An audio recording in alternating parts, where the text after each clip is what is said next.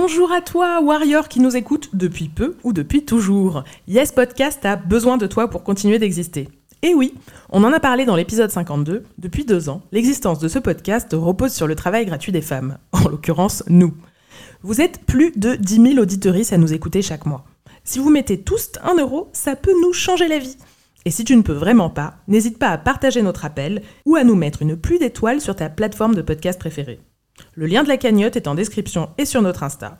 Elle s'appelle De la force pour les warriors. Dans tous les cas, merci à toi et gros love. Yes! Cool fact a crocodile can't stick out its tongue. Also, you can get health insurance for a month or just under a year in some states. United Healthcare short term insurance plans, underwritten by Golden Rule Insurance Company, offer flexible, budget friendly coverage for you. Learn more at uh1.com.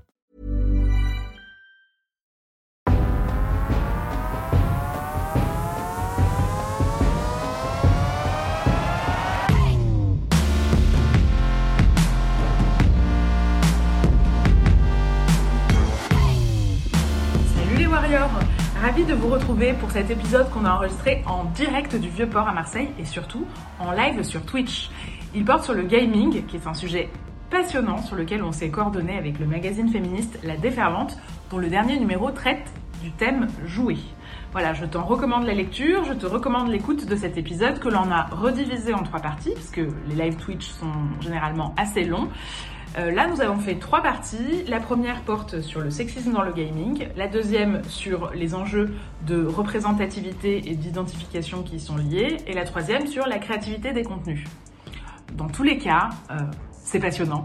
Donc n'hésite pas à nous faire des retours sur nos réseaux sociaux. À bientôt et bonne écoute.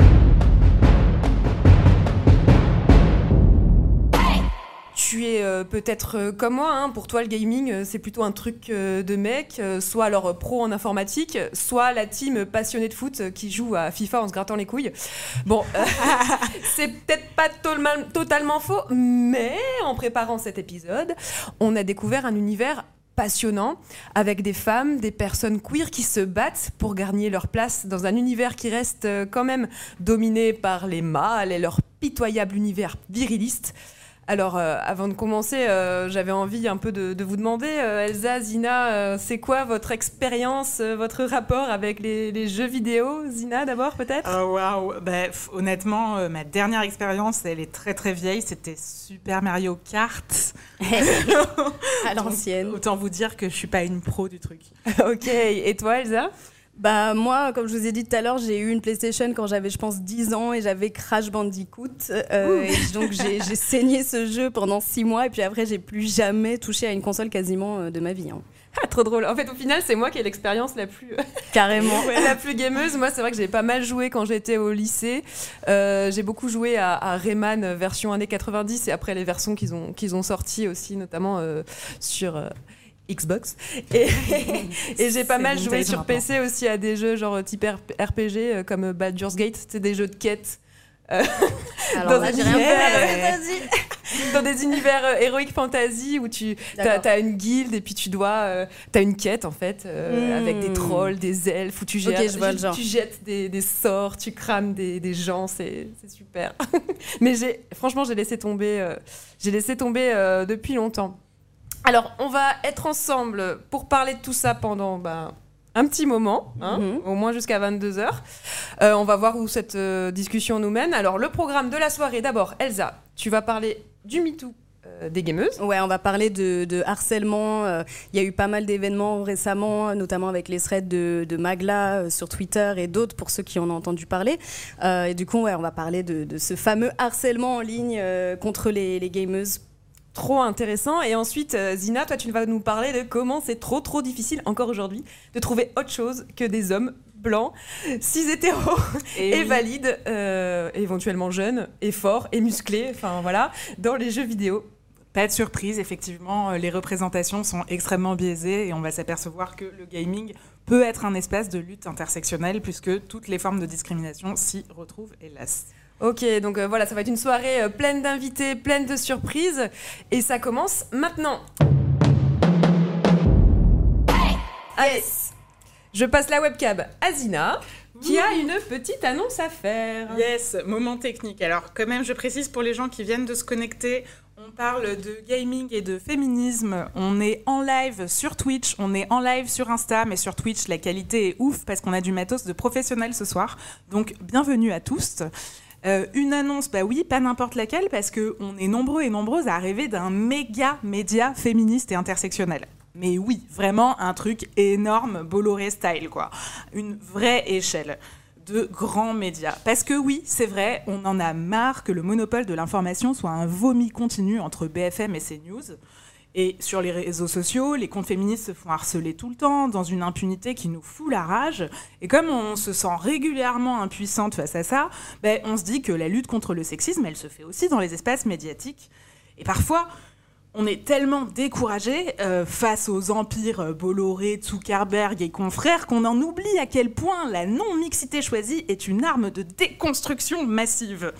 Ah, et oui, on est fortes tous ensemble et c'est bien pour cette raison qu'avec les copaines de la Déferlante, une revue papier dont hyper chouette dont on va vous parler, on s'est dit que ce serait bien d'unir nos forces pour rendre la lutte contre le sexisme plus visible, plus puissante, plus impactante.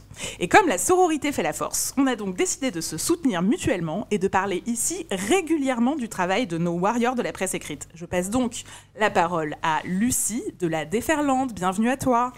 Salut Lucie. Bonsoir. Coucou. Salut, bonsoir. Comment ça Vous va m'entendez bien ouais, super. Super. Trop cool. Eh ben écoute, euh, écoutez, on est ravis nous aussi. Hein, euh, on est très très contents de ce partenariat entre Yes et la Déferlante. C'est vrai qu'on a on a en commun un féminisme euh, d'émancipation, de, de dénonciation des, des violences de genre. Et du coup, ouais, c'est comme tu l'as dit, l'idée c'est d'associer nos forces pour faire circuler au maximum au maximum euh, nos contenus, nos idées. Et donc euh, voilà, l'idée c'est que tous les mois on va on va venir mettre en lumière euh, un sujet qu'on traite dans la revue, raconter euh, peut-être aussi les coulisses de, l'article et la manière dont nous on, on construit euh, notre notre revue, notre média féministe. Trop chouette. Est-ce que tu pourrais nous présenter la Déferlante C'est qui, c'est quoi? Alors la déferlante, euh, c'est un média euh, engagé, indépendant, qui a été créé et qui est dirigé par euh, par des femmes. Euh. L'idée, c'est de vraiment proposer une une revue qui une revue. Alors on est deux choses, on est à la fois une revue mais aussi une newsletter qui est gratuite. L'idée, c'est vraiment d'analyser la société au prisme du genre. Euh, d'être dans, vraiment dans cette optique-là, donc euh, de mettre le féminisme au cœur du, du projet euh, éditorial. Et on défend un féminisme qui est, qui est intersectionnel, antiraciste et qui donne euh, la parole et visibilise euh, les combats des femmes et des, des minorités de genre. Donc on est une newsletter, on est aussi donc une revue, donc c'est une revue trimestrielle qui est disponible sur abonnement et dans, en gros dans toutes les bonnes librairies de France. Et on a vraiment l'ambition euh, de documenter euh, toutes les révolutions euh, féministes, alors en France mais aussi à l'étranger. Et pour ça, bah, on fait appel à tous les formats, euh, euh, disons, de la presse écrite, quoi, euh, les chroniques, les reportages, mais on publie aussi des enquêtes, on publie de la bande dessinée, des entretiens. On a dans le numéro donc, qui vient de, de sortir là, bah, aujourd'hui même. Euh, un super hein. Voilà, j'essaye. Ouh, il y a deux déferlantes en même temps Ouais, à l'écran, c'est génial.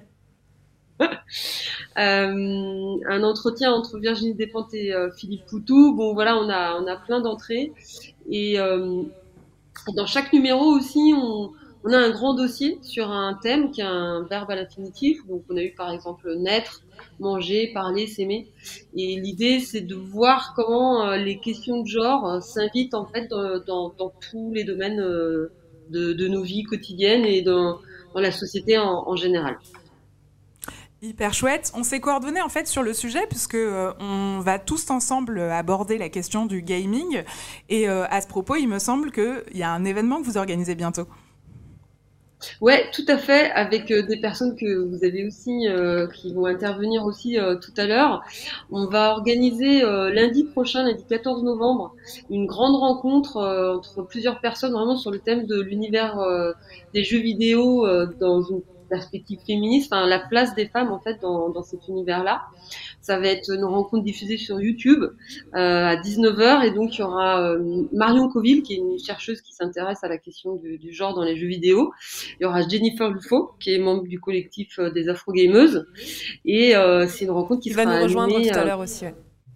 Voilà, et c'est une rencontre qui va être animée par la, la journaliste spécialiste euh, de ces questions-là qui s'appelle Lucie Ronfaux et qui signe aussi dans euh, notre dossier euh, sur les jeux vidéo parce qu'on on consacre, euh, alors on consacre un dossier sur l'univers du jeu, mais elle, elle a, elle, elle a écrit un article vraiment super intéressant sur bah, toute la, en fait, la nouvelle génération qui émerge aujourd'hui pour euh, dénoncer euh, les violences sexistes et sexuelles. Tu en as un petit peu parlé euh, tout à l'heure. C'est c'est vraiment des lanceuses d'alerte. C'est des personnes qui, qui prennent des risques aussi parce qu'on c'est ce qu'on disait aussi, c'est que c'est un univers, l'univers des jeux et, des plateformes qui est traversé par par des groupes.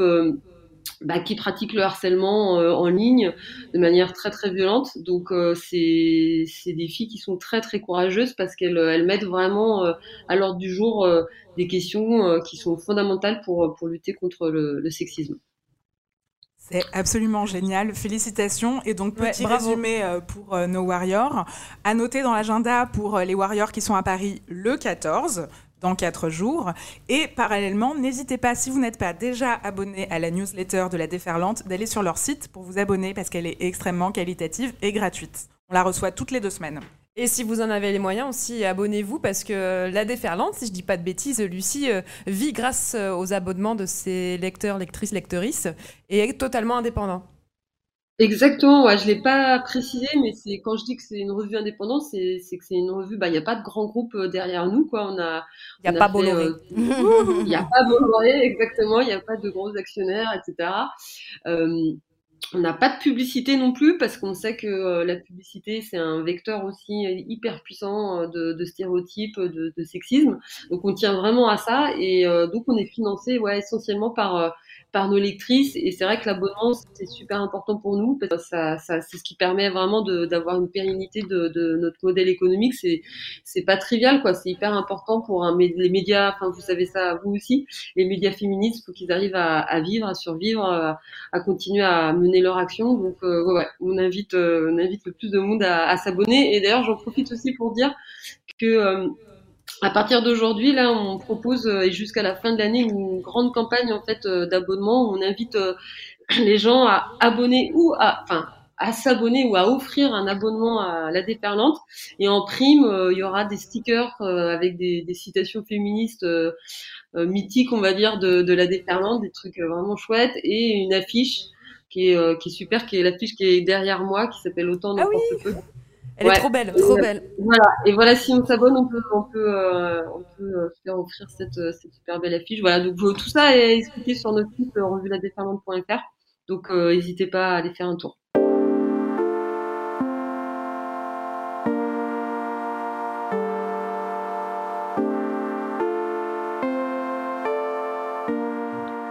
Bah, merci, merci beaucoup euh, Lucie. Et donc euh, à lire donc euh, La déferlante que Zina montre encore. Génial. Merci, Allez. à bientôt. à bientôt Bonne Lucie. soirée, Bonne soirée. Ciao. Ciao. Allez, on va pouvoir passer donc à la première partie euh, de ce live et donc euh, la caméra euh, va tout doucement euh, switcher pour arriver jusqu'à Elsa. Hello. Alors, est-ce Allez, que après cette petite installation technique, ce serait dommage quand même que vous voyez pas Elsa en gros plan quand même. Est-ce que non mais ça tient je te- pas. Vas-y, vas-y. Alors, il faut la baisser un peu. Vas-y, vas-y.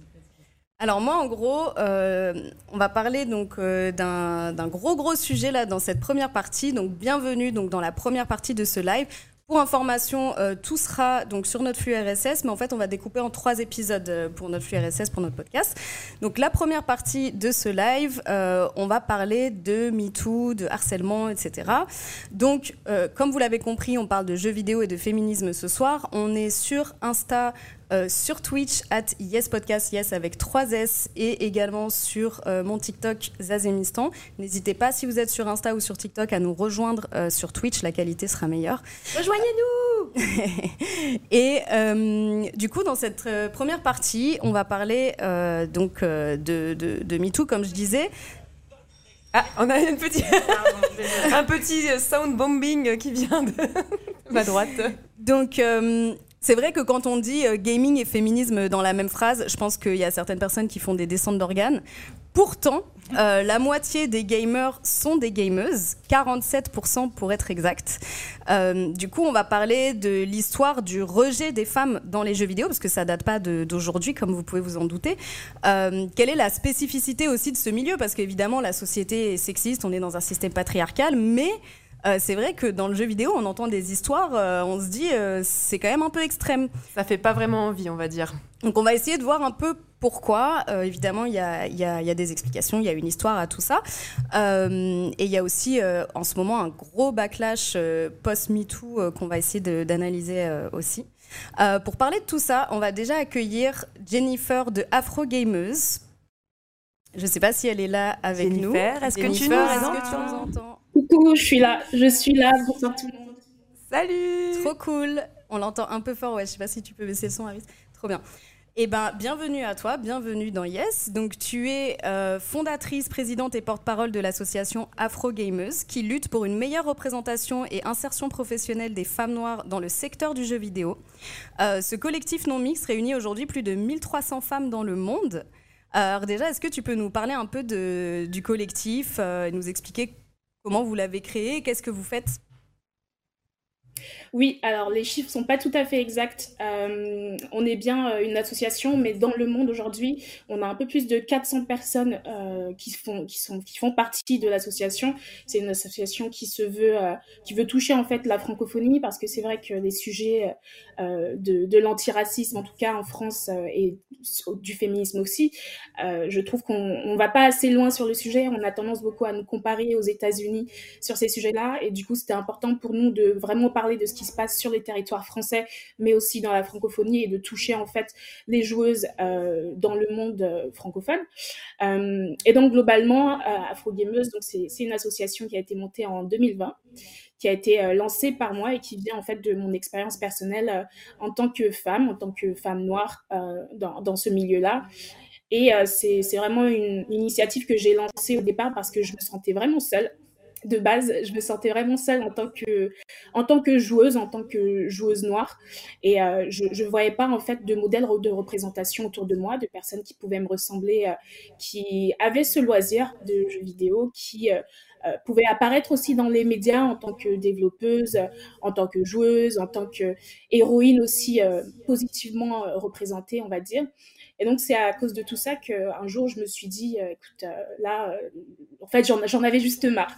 J'avais subi énormément de, de, toxicité dans mon expérience de joueuse, surtout hmm. au moment où j'étais ado et que je, je, je, jouais beaucoup à des jeux multijoueurs. Et bah, c'est grâce à, c'est à cause de cette, cette expérience-là que j'ai souhaité en savoir plus en 2020 euh, quand je me suis vraiment remise dans le gaming, que j'ai vu que les choses n'avaient pas évolué depuis, depuis mon adolescence en fait.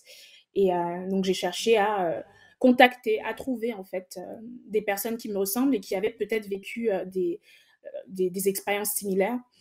Et bah, j'ai fait, fait le taf. quoi. J'ai regardé sur les réseaux sociaux, j'ai regardé un petit peu partout. J'ai pas vraiment trouvé de personnes en France étrangement. Donc du coup, j'ai interviewé parce que j'avais un blog euh, à l'époque. C'était un blog que je venais de lancer. Je voulais parler de jeux vidéo parce que ça avait quand même une grande place dans ma vie. Euh, et euh, bah voilà, j'ai trouvé des personnes en naviguant sur des forums, sur des sites, sur des réseaux sociaux, quatre femmes afrodescendantes qui venaient de Madagascar, des États-Unis, du Canada et des Pays-Bas. Et c'est vraiment en, les en, discutant avec elle, en fait, que j'ai réalisé que j'étais absolument pas isolée dans, dans ce monde-là, que j'étais pas euh, euh, une anomalie aussi en tant que joueuse noire. Et c'est quelque chose qui m'a donné envie, qui m'a encouragée à donner la parole, en tout cas un peu plus, aux expériences qu'on a en commun. Et c'est comme ça qu'Afro Gameuse est née euh, en 2020. Bah, bravo, franchement, bravo pour cette Vraiment, félicitations, c'est génial. Merci. Et du coup, est-ce que tu peux nous en dire un peu plus sur euh, vos activités dans Afro Gameuse Qu'est-ce que vous faites du coup? Vous jouez déjà? Alors globalement, on joue déjà, ça c'est pas mal. Je pense que euh, c'est ce qui nous réunit avant tout, c'est la passion euh, pour, ce, pour le jeu vidéo, pour ce médium-là. Mais globalement, nous, on a plusieurs objectifs avec l'association. Donc, le premier, ça va être de nous visibiliser justement en tant que femmes noires, en tant que personnes qui ont leur place en fait dans ce domaine, parce que on se dit que si on subit la toxicité, c'est justement parce que les gens s'attendent pas forcément à ce qu'on soit dans cet espace-là, parce qu'ils n'imaginent pas en fait le fait qu'un gamer puisse ressembler euh, à nous. Euh, hmm. Donc c'est pour cette raison-là que la première action de l'association, c'est de mettre en avant des joueuses afrodescendantes. La deuxième chose, ça va être aussi bah, de d'encourager en fait l'insertion euh, professionnelle dans le milieu en tant que euh, créatrice de contenu, euh, en tant que développeur, développeuse. Enfin, il y a tout plein de métiers en fait dans le jeu vidéo. Donc nous, on essaye aussi de démocratiser un petit peu plus ces métiers-là, de montrer qu'ils peuvent être accessibles, même si c'est pas toujours le cas. Euh, de se lancer sur Twitch aussi, c'est un des objectifs là. Et euh, je suis très contente aussi de voir qu'aujourd'hui, quand j'ai lancé l'assaut, euh, je connaissais pas en fait de streameuses noires sur Twitch. Aujourd'hui, je connais 70 streamereuses puisque ce sont évidemment des femmes noires, mais aussi des personnes de genre marginalisées qui, qui en font partie. Donc c'est vraiment une grosse fierté pour moi de passer de 0 à 70. Et du coup, c'est vraiment un moyen pour les gens euh, de dire aux gens euh, tout simplement, bah, tu connais pas de, de, streameuse noire, tiens, voici un petit lien où tu pourras en découvrir tout plein avec euh, du contenu extrêmement divers, des personnalités uniques. donc ça, c'est une des grosses fiertés que j'ai en tout cas au niveau de l'association. L'un des autres objectifs qu'on a également, c'est forcément de parler de toxicité parce que c'est une réalité euh, à laquelle euh, beaucoup de streameuses, beaucoup de joueuses font face aujourd'hui. Et cette réalité-là, elle combine forcément le sexisme, mais aussi euh, le racisme. et tout plein d'autres choses absolument horribles. Hein. Mais c'est vrai qu'on est plus focus là-dessus parce qu'on sait que en tant que femme, en tant que femme racisée, voilà, il y a cette double oppression qui, qui, qui a lieu et dont on ne parle absolument pas. Et c'est vrai que moi, j'étais un petit peu déçue justement au niveau de, euh, des cas de harcèlement qui passaient en ce moment. Euh, je voyais énormément donc de streameuses euh, s'exprimer là-dessus et je pense que c'est ce qu'il faut faire, bien sûr, il faut en parler et puis il faut dénoncer ces choses-là euh, qui sont absolument pas normales. Mais j'aurais aimé qu'on aborde aussi un petit peu plus euh, cette intersectionnalité euh, en, en, rappelant que bah, les femmes, c'est pas juste les femmes blanches et qu'il y a d'autres femmes également qui subissent des choses qui, qui, qui, vont encore plus loin, en tout cas qui sont tout aussi horribles. Et, et c'était important pour moi de, de, prendre la parole aussi sur ce sujet. Mmh. et puis dernière chose qu'on fait avec l'association, c'est aussi de sensibiliser, de parler en fait euh, des questions de représentation, évidemment avec les médias, le grand public, mais aussi euh, les acteurs du jeu vidéo, parce que on ne veut pas tout faire toute seule dans notre coin. C'est quand même beaucoup de charges, beaucoup de travail. Mhm. Donc, ça nous paraît important aussi de, de, discuter avec les studios, les développeurs pour leur faire comprendre que euh, aujourd'hui, il faut faire évoluer les choses. Il faut travailler avec les personnes concernées et il faut travailler pour plus de représentation dans, dans, le milieu. Mais on y reviendra tout à l'heure avec Zinal, j'imagine. Tout à fait. Bah, merci, vraiment, merci beaucoup d'être là. Toi, tu vas rester toute la soirée avec nous et effectivement, on va reparler de, certains sujets plus tard, donc euh, notamment des questions de représentation. Tu pourras nous dire aussi à quel jeu euh, tu joues et tu aimes jouer dans la dernière partie euh, avec Margaïde. pour l'instant, donc, on reste sur les histoires donc, de, de, harcèlement et de rapport entre les gamers et les gameuses. Alors pour contextualiser, euh, on a interviewé euh, Lucie Ronfaux, qui donc a fait euh, le dossier sur les jeux vidéo dans le dernier numéro de la déferlante. je crois que c'est elle aussi qui t'a interviewé parce que tu es dedans, Jennifer. c'est Christelle Mouroula qui m'a interviewé, ah. mais par contre je vois Lucie lundi pour la déferlante. Ok, génial. Et bah voilà, donc Lucie, elle a écrit euh, tout un article en fait sur euh, les gameuses et leur place dans le milieu du jeu vidéo. Euh, donc Lucie, c'est une journaliste indépendante qui est spécialiste des nouvelles technologies et de la culture web. elle signe chaque semaine pour Numérama la newsletter hashtag Règle 30 qui traite de l'actualité numérique sous un angle féministe et inclusif. voilà, et donc vous pouvez retrouver dans le numéro 8 de la déferlante son article sur le sexisme dans les jeux vidéo. Donc pour commencer, je lui ai demandé euh, de nous présenter son article et euh, de nous raconter le Gamergate, qui est donc un événement qui a secoué le monde du jeu vidéo en 2014, qui reste un tournant majeur de l'histoire du jeu vidéo euh, à l'échelle mondiale. On pourra en reparler après avec toi, Jennifer, mais on va écouter, on écouter d'abord sa réponse. voilà, je vous, laisse écouter Lucie. Bonjour, je m'appelle euh, Lucie Ronfaux, je suis journaliste indépendante euh, et j'ai récemment collaboré avec la revue La Déferlante euh, pour écrire un article qui s'appelle Les féministes crèvent l'écran et qui revient sur dix ans de, de débats, de combats sur la place des femmes dans les jeux vidéo. Alors, la raison pour laquelle moi j'ai voulu écrire sur les jeux vidéo, c'est que, bon, déjà, je suis gameuse, donc c'est un, sujet qui m'intéresse à titre personnel. Ensuite, il euh, faut savoir que les jeux vidéo, c'est la première industrie culturelle au monde, hein. donc euh, euh, pour moi, il faut, s'y intéresser, il faut s'intéresser à ces enjeux, qu'on soit gamer, gameuse ou non. Et enfin, l'industrie des jeux vidéo et l'écosystème, en fait, hein, tout entier des, jeux vidéo est traversé par des tensions vraiment très fortes sur ces questions d'inclusion et de féminisme. et et, moi, j'étais contente de, les aborder euh, pour un public, euh, voilà, le public de la Déferlante, qui est un public euh, a priori intéressé par le sujet du féminisme, pas forcément sur celui des jeux vidéo. Et, moi, je pense qu'on a tous, tous et toutes intérêt à, s'intéresser à ces sujets que l'on joue ou non.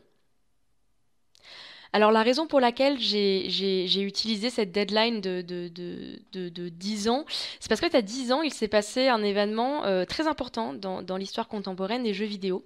Une femme qui s'appelle Anita Sarkisian, euh, qui était à l'époque blogueuse, a décidé de lancer un crowdfunding pour une série de vidéos euh, sur les femmes dans les jeux vidéo. Alors elle, elle s'intéressait aux héroïnes dans les jeux vidéo et plus particulièrement à ce qu'on appelle les tropes, c'est-à-dire les clichés un peu, euh, euh, voilà, euh, qui, qui, interviennent souvent quand, on, quand on va créer une héroïne dans un jeu vidéo. Alors ces clichés sont en fait plutôt les mêmes que les clichés qui collent à la peau des femmes dans la fiction générale. Hein. Donc ça va être la femme fatale, la demoiselle en détresse, la bimbo, la femme badass, etc., etc. Donc ce qui était censé être un, un, projet sans, sans, forcément énormément d'ambition, a en fait euh, tout de suite euh, créé un, un, débat très très violent, euh, notamment de la part voilà, d'une minorité très très vocale et, très très agressive de gamers qui n'ont pas supporté qu'Anita Sarkis euh, euh, voilà, euh, souhaite faire ses vidéos féministes sur les jeux vidéo. Et tout de suite, cette blogueuse a fait l'objet d'énormément d'attaques, d'un cyberharcèlement en fait, un coordonné via des forums, via les réseaux sociaux. elle a subi voilà, des, des, des, des, menaces de mort, des menaces de viol, des attaques sur son physique, sur sa famille. son adresse a été dévoilée. Elle a même subi une menace d'attentat à la bombe. Je ne sais pas si on, réalise, hein, mais on, on parle d'une femme qui ne voulait que euh, voilà réfléchir euh, aux héroïnes dans les jeux vidéo. Et, tout de suite, euh, c'est parti très très loin et, très très fort, ce qui montrait ce qui montrait bien en fait toute l'étendue de la crispation sur le sujet du féminisme dans ce milieu. Et donc euh, tout cela, donc déjà c'était très violent, mais en fait ce n'était que les prémices euh, d'une affaire encore plus violente encore. Et cette affaire, c'est celle du Gamergate. Alors le Gamergate, je vais avoir du mal à tout résumer en deux minutes, mais en gros, euh, c'est un, un, mouvement antiféministe très violent qui a donné lieu au harcèlement de tout un tas de femmes dans les jeux vidéo, qu'il s'agisse de professionnels, de joueuses, de chercheuses, de personnalités sur les réseaux sociaux. Et euh, euh, euh, en gros, ce, qui était reproché à ces femmes généralement, c'était leurs opinions féministes et de plus ou moins vouloir changer les jeux vidéo avec leurs idées progressistes et que en gros, voilà, ces, ces, ces, hommes, hein, parce que c'était quand même en majorité des hommes, reprochaient à, ces femmes de, de, vouloir changer cette industrie et de, ruiner les jeux vidéo, en gros, en en, forçant les développeurs à euh, faire des jeux euh, plus progressistes, euh, moins sexistes, etc. etc. Alors ça, a l'air un peu anodin et un peu ridicule dit comme ça, mais il faut vraiment se rendre compte qu'à l'époque, le Gamergate, ça a vraiment été une, un, événement très très important, hein, d'ailleurs, qui a eu des répercussions partout dans le monde, y compris en France. En, France, il y a une, une, une, autrice, une blogueuse, s'appelle Marlard qui a fait l'objet de menaces et d'attaques vraiment incessantes pendant des mois. Et et en fait, ce qui est intéressant avec le Gamergate, c'est donc non seulement c'était une affaire euh, voilà, qui concernait au départ les jeux vidéo. Hein, que, au tout départ, cette affaire se cachait un peu sous le, sous le prétexte de critiquer, de critiquer les, les, pratiques, les pratiques de la presse vidéoludique. Et en fait, c'est parti, parti très vite dans, une, dans, un mouvement antiféministe revendiqué. Hein. mais c'est parti des jeux vidéo et en fait très vite ça a débordé le, du cadre des jeux vidéo. Et en fait le Gamergate, avec le recul, euh, euh, pas mal de, chercheurs et de chercheuses euh, disent que ça a été un peu le patient zéro d'un nouveau type de, de guerre de l'information qu'on connaît désormais très bien en ligne, qui sont en fait des pratiques qu'on retrouve voilà, chez l'alt-right, dans l'extrême droite américaine, dans l'extrême droite brésilienne, même française, dans tout un tas de mouvements militants, généralement militants extrêmes, de voilà, des, des, des, attaques de type le doxing. Donc le doxing, c'est l'acte de révéler des informations personnelles sur une personne sans son consentement, donc typiquement son adresse. ça va être des, actes comme voilà, le, la création de tout un réseau de bots sur les réseaux sociaux pour attaquer une personne. donc toutes ces pratiques en fait, bon, qui existaient déjà avant Gamergate se sont vraiment généralisées avec le Gamergate, se sont presque professionnalisées, organisées, si vous voulez. Et, euh, et en fait, euh, certains chercheurs disent que sans le Gamergate, par exemple, il n'y aurait pas eu l'alt-right, donc le mouvement d'extrême droite américain, et donc bah, euh, l'alt-right qui a quand même permis l'élection de Donald Trump. Alors je dis pas que le Gamergate a permis l'élection de Donald Trump, mais en tout cas, il y a des liens à faire entre ces mouvements. Et donc c'est pour ça que, que, ce mouvement est, est, très important à, à, à examiner. impressionnant. Une sacrée histoire. Jennifer, tu es toujours avec nous? Jennifer? Non, ouais. Oui, je suis toujours là. J'étais en ah, ok, super. toujours là, j'écoutais avec attention. Ouais. C'est impressionnant de voir comment une, une, communauté en fait de fachos peut se, peut se rassembler comme ça, quoi, euh, sur euh, ce genre de thématique, quoi. Ouais, c'est vraiment très très choquant et ce point euh, historique est, vraiment intéressant. Jennifer, quelle est ta réaction à, à, cette, à cette interview?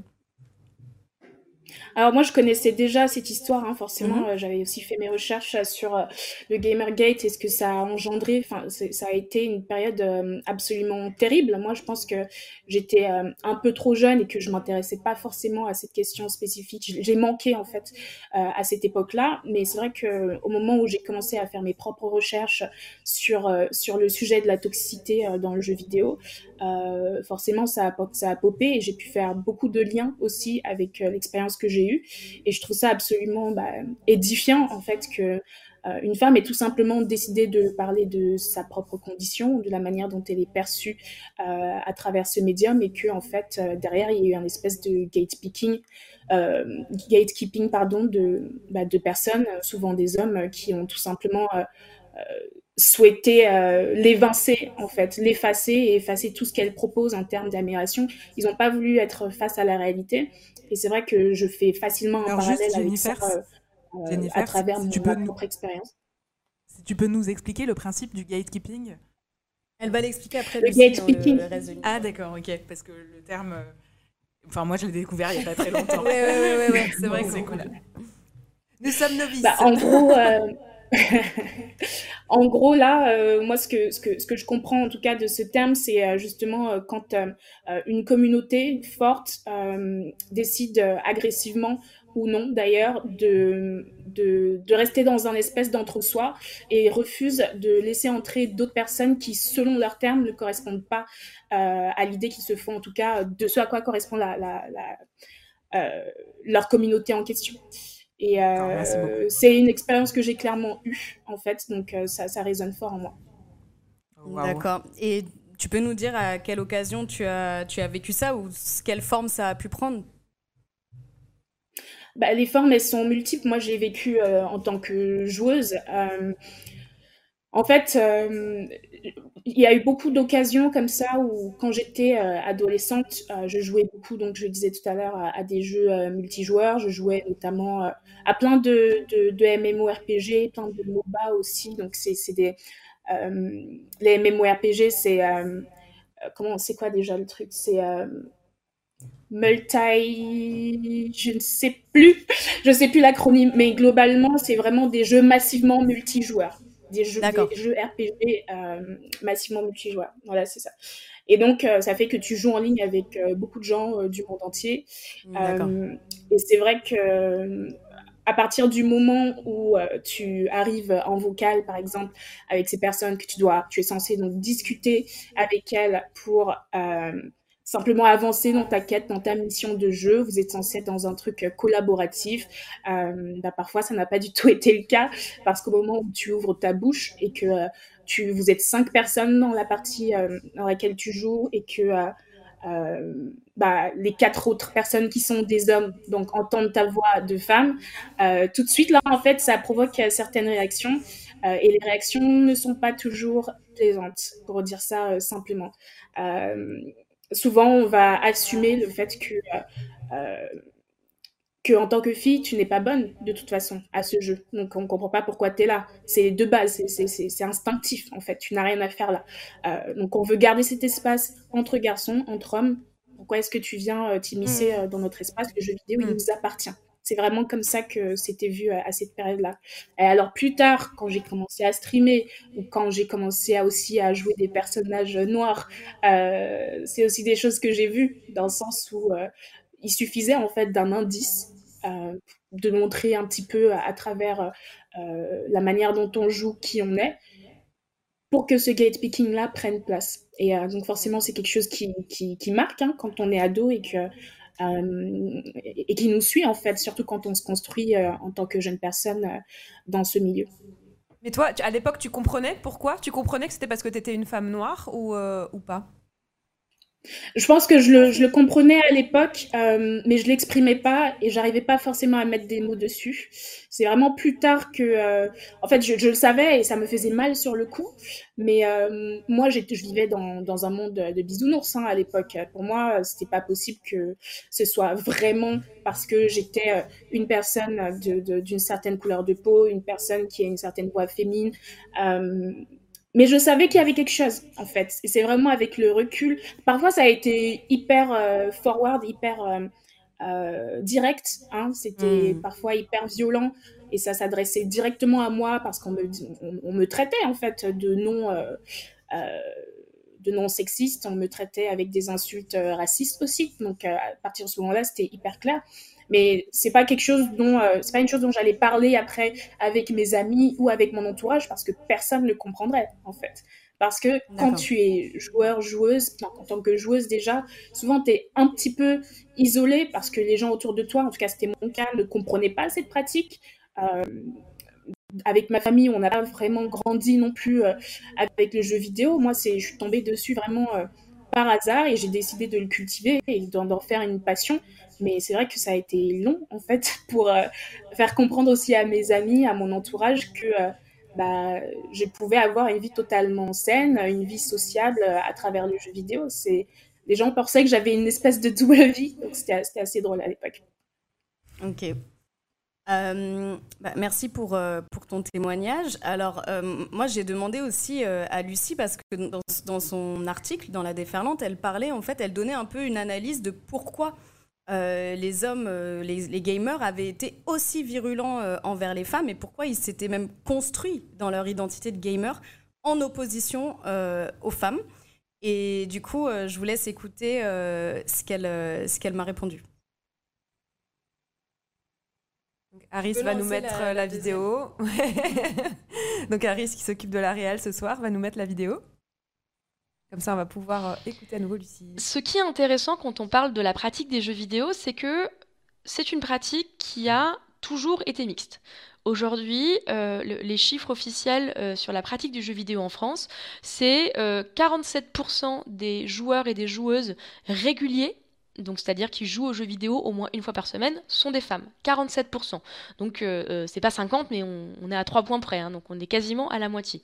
Et pourtant, quand on imagine un gamer, on va imaginer un gamer, c'est-à-dire un homme. L'identité gameuse est euh, très fortement reliée à la masculinité. Alors pourquoi? Il y a plein de raisons à cela.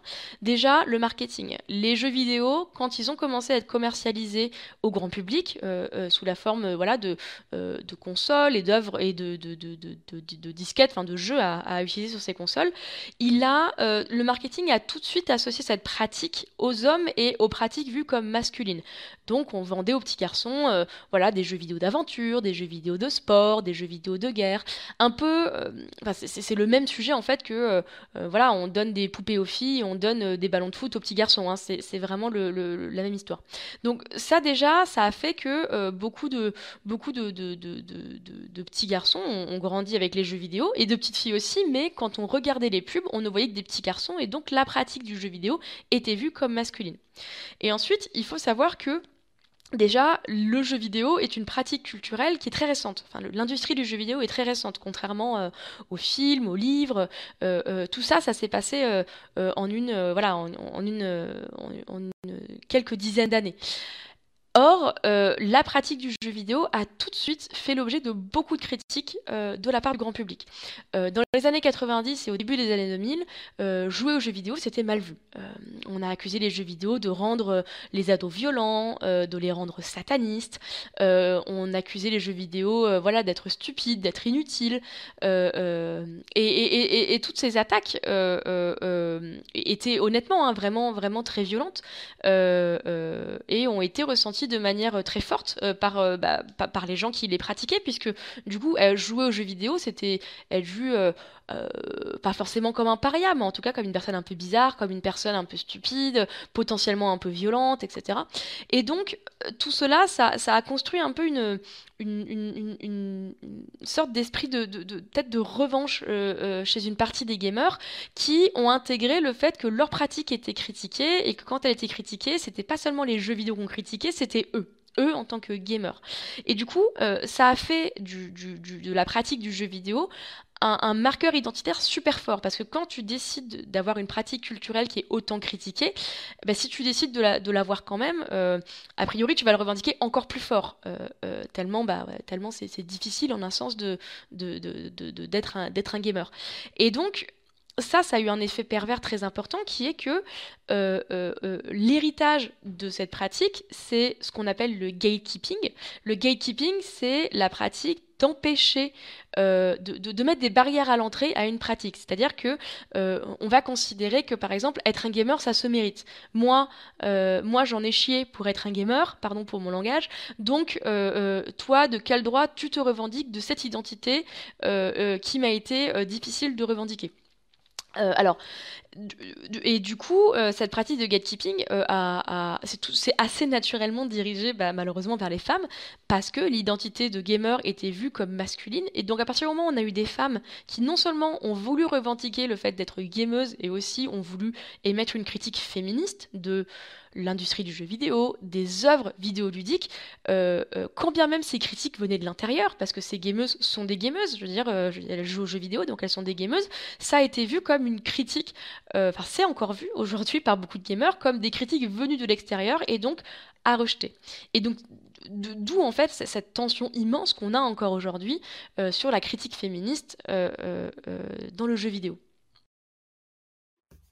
Alors, qu'est-ce que ça, qu'est-ce que ça, fait, moi, ça me fait rire parce que direct Zina, elle met un message sur Twitch, genre le gatekeeping de la politique. Tu peux pas t'empêcher, Zina. Ah c'est clair. je me suis dit, mais en fait, fallait, enfin, ça date d'avant tout ça, quoi. Ça existe depuis toujours. Combien de fois on a ressenti les obstacles, les barrières à l'entrée d'un domaine quel qu'il soit, quoi? Merci pour ce concept qui m'éclaire tellement. Avec des règles incompréhensibles qui ont été faites par des gens, on ne sait pas qui c'est. pseudo-méritocratie républicaine. Dès que je t'ai entendu dire mérite, je me suis dit, mais oui, mais bien sûr, le gatekeeping, c'est partout, tout le temps, depuis tout le temps, quoi. Ouais, non, mais c'est clair, c'est clair. moi, ce qui me marque aussi dans, ce qu'elle dit, c'est cette culture de, de la violence. Euh, c'est vrai qu'à un moment, on entendait dire que genre les, jeux vidéo étaient responsables des, tueries de masse aux États-Unis, genre sans remettre, c'est ça, sans remettre en question en fait euh, ben, euh, la vente d'armes aux États-Unis. Enfin bon, bref, après un peu facile, un peu facile, mais mais c'est vrai que j'imagine, c'est enfin cette culture de la violence, elle elle aide pas non plus en tant que femme à, à, s'intégrer à cette, enfin culture supposée en tout cas de la violence, ça aide pas en, tant que face, en tant que femme à s'y intégrer parce qu'on a tellement été éduqués à la douceur, aux soins, qu'on se dit forcément euh, les jeux vidéo, c'est des jeux de guerre, donc euh, forcément, je vais pas y aller parce que la guerre, c'est. De toute façon, la guerre, c'est pas pour moi. C'est même pas. C'est au-delà des mmh. jeux vidéo, c'est aussi euh, sur les, images que. Oui, il y a une autocensure aussi de, la part des femmes. Mmh. Jennifer, qu'est-ce que qu'est-ce que t'en penses de l'analyse que propose Lucie? Moi, ce que, je trouve intéressant, c'est effectivement sur la partie euh, marketing, où c'est vrai qu'il y a eu de gros, gros efforts qui ont été faits, en fait, aussi bien euh, au Japon, parce que le jeu vidéo, ça, ça a beaucoup débuté euh, en même temps aux États-Unis qu'au Japon. beaucoup d'efforts marketing qui ont été faits, en fait, pour détourner les femmes du jeu vidéo et pour, au contraire, pousser les hommes à, s'y intéresser, alors que si on regarde la tech, l'informatique, etc., au départ, c'est les femmes qui ont été à, l'initiative, en tout cas, qui ont commencé vraiment à intégrer euh, ce domaine-là. Et il faut bien comprendre que c'était intentionnel, en fait, de, faire euh, de, ce monde-là un monde euh, masculin, alors qu'il n'était pas du tout à la base. Donc moi, je trouve ça, je trouve ça hyper intéressant comme analyse. Et puis, le recours de de, la violence aussi étant euh, quelque chose qui est plus associé euh, à la masculinité. Euh, je, je, pense que c'est le meilleur moyen qu'ils aient trouvé en fait pour se défendre entre guillemets. Ils se sont dit ah bah on est stigmatisé, bah on est des hommes, on est des vrais et c'est ce qu'on leur disait aussi à travers le marketing. Donc on va empêcher toute personne qui ne correspond pas du tout à ce que nous on est, à qui, ce qu'on fait d'entrer et bah on revient à ce dont on parlait tout à l'heure quoi. Mm-hmm. Non, mais c'est vrai que euh, de façon élargie, c'est aussi le milieu de la tech en fait qui est concerné et qui est aussi. Euh, euh, on dit souvent que les applications, les, les, softwares sont créés par des hommes blancs de la Silicon Même Valley. les réseaux sociaux. du hein. coup, ils pensent pas du tout bah, à toutes les autres personnes qui ne leur ressemblent pas à, plein niveau. Il y y a énormément d'exemples à ce sujet.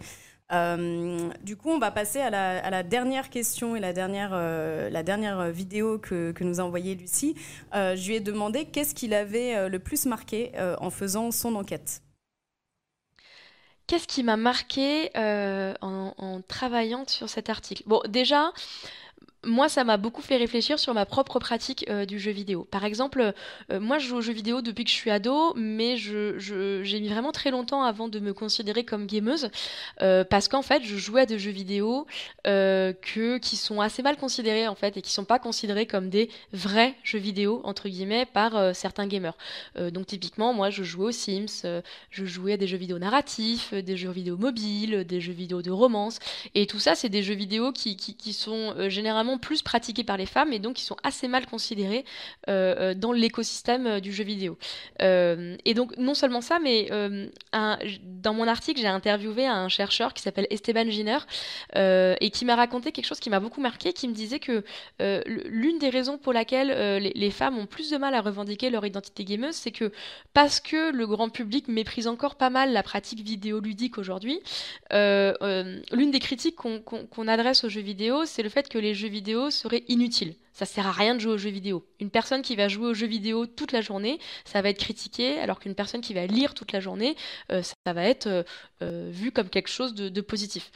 Et donc du coup, et, et donc cette inutilité, elle, vient rentrer en opposition à la manière dont les femmes sont socialisées, parce que on a tendance à socialiser les femmes euh, pour se tourner vers des choses utiles.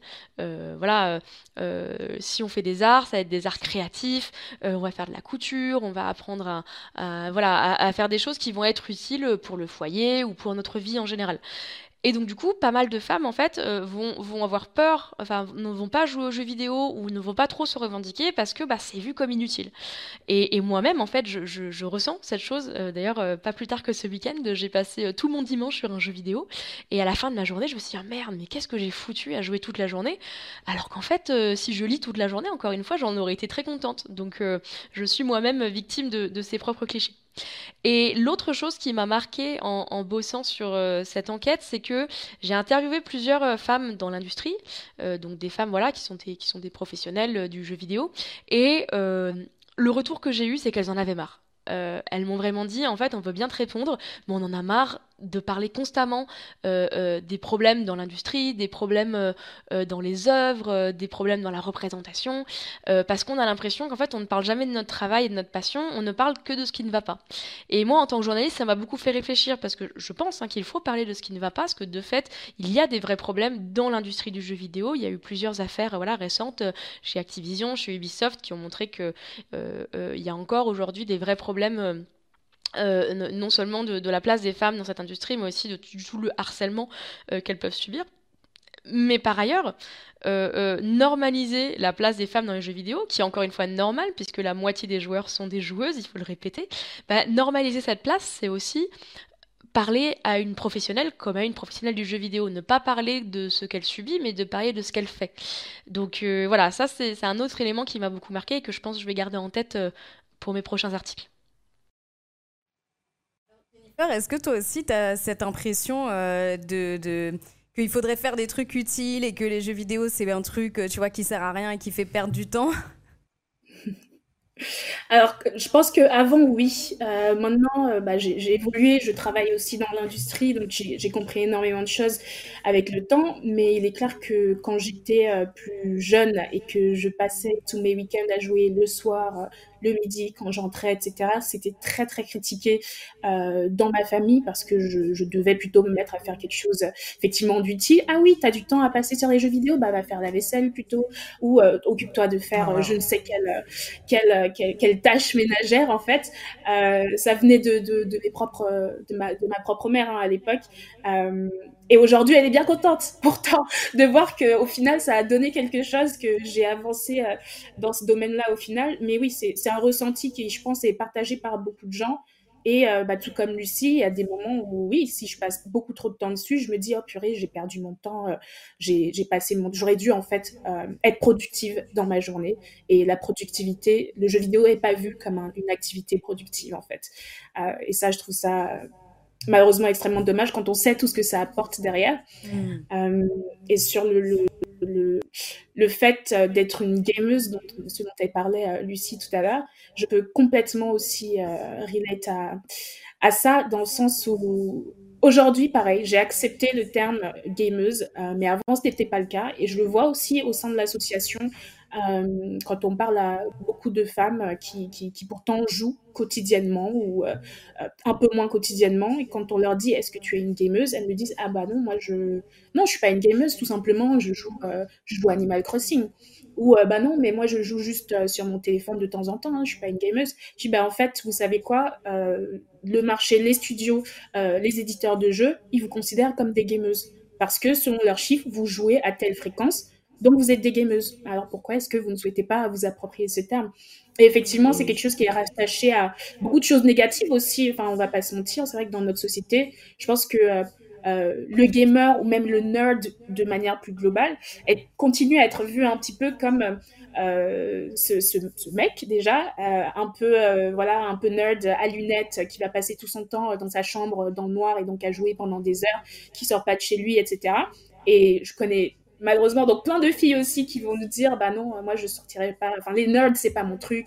Les gamers voilà. En fait je pense qu'il y a cette image qui est rattachée à eux et qui vont faire qui va faire que euh, bah, ça va aussi euh, euh, dégoûter entre guillemets certaines hmm. personnes mais oui moi je pense que le mot gameuse c'est un terme qu'il faut revendiquer quel que soit le jeu auquel on joue parce que un jeu vidéo reste un jeu vidéo et que hmm. on a le droit d'en profiter tout simplement et de on n'est pas obligé d'être un hardcore gamer, parce qu'il y a des catégorisations de gamers pour, mhm. euh, se revendiquer comme tel. Oui, c'est comme le sport, quoi. Pas besoin d'être un sportif de haut niveau et de gagner des médailles olympiques pour se revendiquer sportif. Euh, quelqu'un qui fait euh, son footing tous les dimanches matins. et encore ce truc du mérite, en fait. Ouais, ouais, hein. c'est ça. Toujours complexe de l'impostoris. Bonjour. c'est ça. Il faut constamment se prouver aussi, d'ailleurs. On n'a pas parlé, mais t'es une gameuse, montre-moi que t'es une gameuse. Tu joues à quoi euh, pendant combien de temps tu joues euh, quel personnage toi tu dois certainement jouer euh, le personnage support n'est-ce pas? Parce que c'est à ça aussi qu'on t'attribue quand tu es en multijoueur c'est c'est forcément tu, tu es quelqu'un de faible en fait tu joues forcément des personnages faibles tu joues forcément à des jeux tout doux, tout mignon, tout cute, alors que s'ils savaient la diversité de jeux auxquels s'intéressent les femmes, c'est absolument incroyable. Mm-hmm. Alors moi j'ai une dernière question pour toi avant qu'on passe au prochain sujet. Euh, est-ce que tu estimes qu'il y a eu euh, un MeToo des gameuses? Parce que très récemment, là, il y a eu euh, sur Twitter des threads qui ont fait beaucoup de bruit, notamment de Magla, qui est donc une streameuse aussi, et Charlie Danger. Euh, qui donc euh, ont subi après donc euh, une vague de harcèlement pour avoir dénoncé le harcèlement dont elles étaient victimes. Donc Magla explique que régulièrement il y a des hommes qui créent en fait des faux films porno à partir de sa tête, qui collent sa tête sur des, des, actrices porno, des, des, choses comme ça, mais genre tous les jours en fait. C'est vraiment elle trouve des choses comme ça tous les jours. Elle se fait évidemment euh, insultée régulièrement pendant ses lives. Enfin, elle, a fait en fait la liste de tout ce qu'elle subissait. C'était vraiment, mais genre extrêmement choquant. Euh, par la suite, il y a eu Charlie Danger qui a dit que euh, il y a quelques semaines, elle avait fait une tentative de suicide.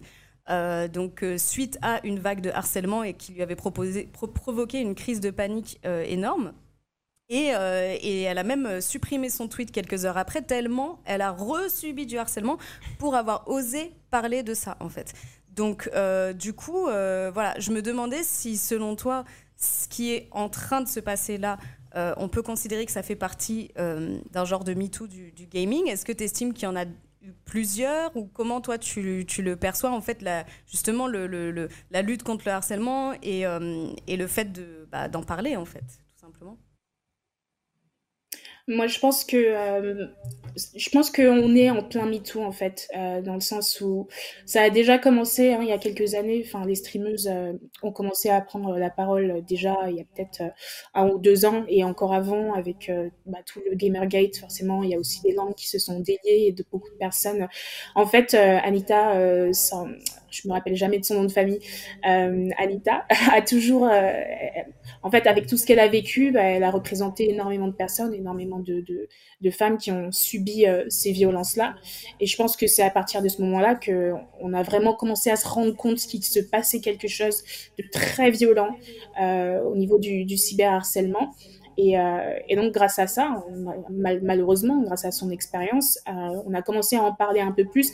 Et les éditeurs ont commencé aussi euh, à, s'emparer de la question. Des plateformes de streaming comme Twitch, ils sont au courant de ce qu'il se passe, mais on attend encore des actions qui auraient lieu.